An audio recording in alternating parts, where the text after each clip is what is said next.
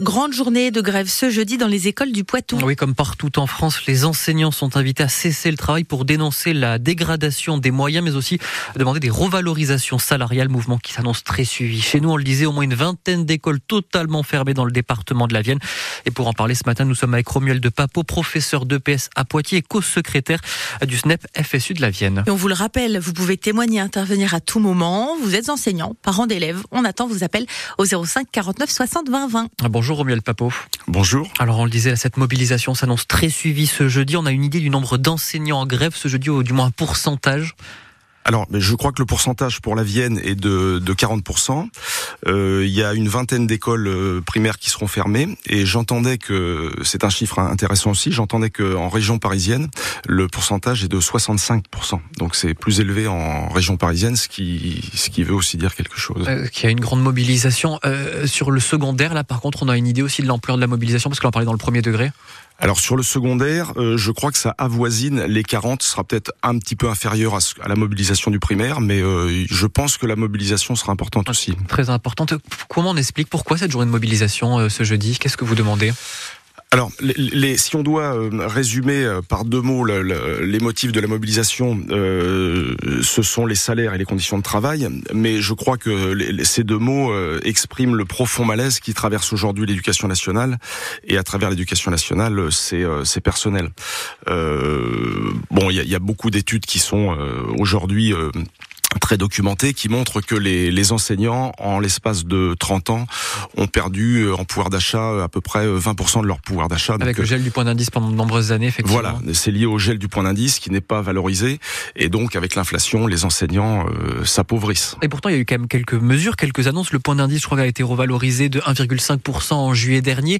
Euh, le ministre euh, Gabriel Attal, qui a été ministre de l'Éducation, avait promis encore des revalorisations. Pourtant, il y a eu quelques annonces faites. Ça va, on a, c'était bloqué en quelque sorte ce point d'indice désormais? Il faut aller plus loin? Alors il faut aller plus loin, c'est une chose euh, évidente pour pour nous, euh, mais évidemment, il y, a, y, a, une revalorisation, mais qui ne représente quasiment rien par rapport à la à la perte que j'évoquais, euh, puisque euh, quand on prend euh, le, le, chiffre que je citais, qui est de 20% de, de, perte du pouvoir d'achat, un ennemi, euh, ça représente rien, surtout dans une période d'inflation où euh, voilà, on peut, peut s'attendre à ce que les, les, profs soient un petit peu mieux considérés. effectivement, ça fait pas grand chose. vous parlez aussi de dégradation des moyens. Là, concrètement, ça, au quotidien, ça se caractérise comment? Bah, si vous voulez, si on, si on doit prendre quelque chose de très concret, euh, bon, moi je suis encore en poste, hein, évidemment. Euh, je, je, travaille au lycée Réaumur, je partage des installations sportives euh, dans le cadre de mon, de mon métier de prof d'éducation physique avec les collègues de Jean Moulin qui ont été en arrêt il y a pas très longtemps parce que euh, en hiver ils n'ont pas d'installation couverte et donc les élèves sont obligés de faire cours euh, ou pas d'ailleurs, mais dehors par des températures qui avoisinent les 0 degrés. Et les collègues de Jean Moulin, les profs de Jean Moulin eux-mêmes euh, dénonçaient les conditions d'enseignement dans leur salle de classe puisqu'ils n'étaient pas assez chauffés. Donc les élèves sont obligés de garder leur veste, etc. Voilà, donc c'est des conditions d'enseignement qui ne sont pas acceptables. On a l'impression que l'éducation c'est pas la priorité, c'est ça? Oui, clairement, clairement. Alors, euh, si, si, on doit euh, analyser un petit peu le, le, politiquement ce qui se passe, ben on a une nouvelle ministre qui arrive, qui est en même temps en charge de des, des Jeux Olympiques, des, Jeux Olympiques. sports. Bon, ça fait beaucoup de choses pour. Euh, et qui a fait une entrée en matière plutôt délicate avec la justification de la scolarisation des enfants dans le privé par l'absentéisme des profs dans le public. Ça, ça a été mal perçu, ça, ça, ça, a choqué et ça a marqué? Oui, alors je pense que ça a été très très mal perçu. C'est une, une maladresse qui en qui, qui permet aussi de révéler un certain nombre de choses sur euh, les inégalités. Euh, d'accès au savoir en France, mais euh, souvent on parle d'inégalité euh, du système français, euh, enfin les, les, inégalités qui sont euh, qui sont en vigueur à l'école sont souvent traitées à travers les, les tests d'évaluation. Et là, avec le, le, la bourde d'Amélie ou Castera, on se rend compte que le, le, le prétendu talent ou le prétendu mérite des élèves est plutôt lié à des conditions d'enseignement, puisque si vous allez sur le site de, de, de Stanislas, vous voyez que c'est un établissement qui profite de sept gymnases. Je dis bien sept gymnases. J'ai été obligé de me repasser la séquence pour en, avoir le cœur net et de deux piscines. avec des murs Qui est un d'escalade. établissement privé quand même, Stanislas. Qui est un établissement privé financé par des moyens publics. Et ce qui est choquant, si vous voulez, c'est que, enfin, dans cette affaire, c'est que euh, on pourrait imaginer que euh, un établissement privé fonctionne avec des, des moyens privés, mais là, il est sous contrat avec l'éducation nationale sans forcément respecter les termes du contrat qui le lie à l'éducation nationale, puisque c'est soumis à un certain nombre de respects de valeurs républicaines, laïques, valeurs qu'on nous demande sans cesse de, de respecter, évidemment. Euh, et euh, euh, on Mais du coup, ça a joué sur ce côté, euh, le manque de, de, de revalorisation, le, le, manque de considération du public, c'est ça, ça donnait ce sentiment-là? Oui, puis ça donne aussi l'impression que euh, Amélie Oudéa-Castera euh, est porteuse d'une d'une d'une idéologie politique, qu'elle n'est que le relais d'une idéologie politique en vigueur depuis, euh, depuis des, des années et des années. Notre invité ce matin, Romuald Papo, professeur d'EPS, co-secrétaire SNAP FSU de la Vienne, l'uniforme, le respect de l'autorité, redoublement effectif. Quelles sont vos priorités pour l'école? Vous pouvez témoigner au 05 49 60 20 20. Alors justement, on parlait de la bourde d'Amélie Oudéa Castera qui s'est entre-temps excusée, même elle, a du mal à convaincre depuis. Euh, L'éducation, l'école sera la mère des batailles de mon gouvernement et j'en serai le garant. Ça, ce sont les mots de Gabriel Attal, le nouveau Premier ministre, euh, quand il a pris sa prise de fonction. Il l'a réaffirmé ce mardi devant l'Assemblée nationale. L'exécutif tente même d'envoyer des gages, de rassurer, sans vous convaincre. En... On n'a pas l'impression que l'exécutif euh, a mis l'école comme priorité?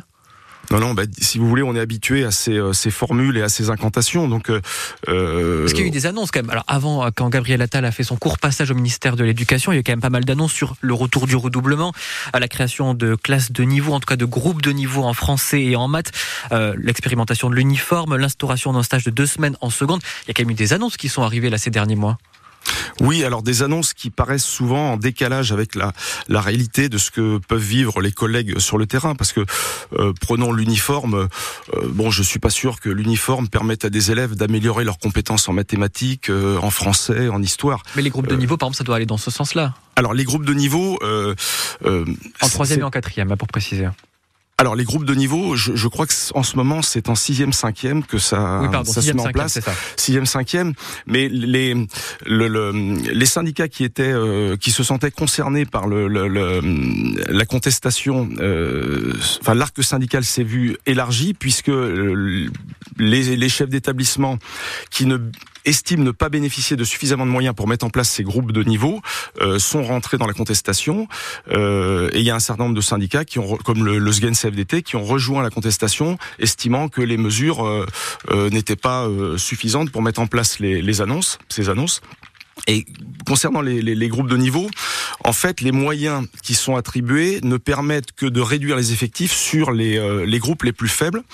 Et ce qu'on oublie dans ce débat, c'est que bien souvent, euh, quand on, on, on dit on va faire des groupes de niveau, on s'imagine que comme les élèves sont du même niveau, on va pouvoir leur transmettre plus facilement des savoirs, mais on oublie qu'une classe, c'est une ambiance de classe, c'est une euh, capacité à pouvoir leur transmettre des savoirs en fonction de l'ambiance de classe, et je ne suis pas sûr que les élèves qui seraient dans ces niveaux-là euh, pourraient, euh, franchement, rattraper le niveau de ceux qui vont se retrouver ensemble parce qu'ils ont un meilleur niveau. Alors la journée de mobilisation, aujourd'hui on a évoqué la demande sur les salaires, qu'est-ce que vous demandez de plus aujourd'hui? Qu'est-ce qu'on pourrait faire pour améliorer justement le niveau des élèves? À l'école alors, deux choses concernant les salaires. Je crois que les, les, les syndicats sont assez euh, clairs depuis très longtemps. C'est la re revalorisation du, tout à l'heure, Et puis concernant les, euh, les conditions, c'était la deuxième euh, oui. deuxième chose. Bah, je crois qu'il faudrait, euh, concernant une politique nationale, bien, bien, observer quelles sont les conditions de, dans lesquelles travaillent les, les, les élèves. J'évoquais le, le, tout à l'heure le pourcentage dans, en région parisienne qui est plus élevé qu'en qu province ou que chez nous.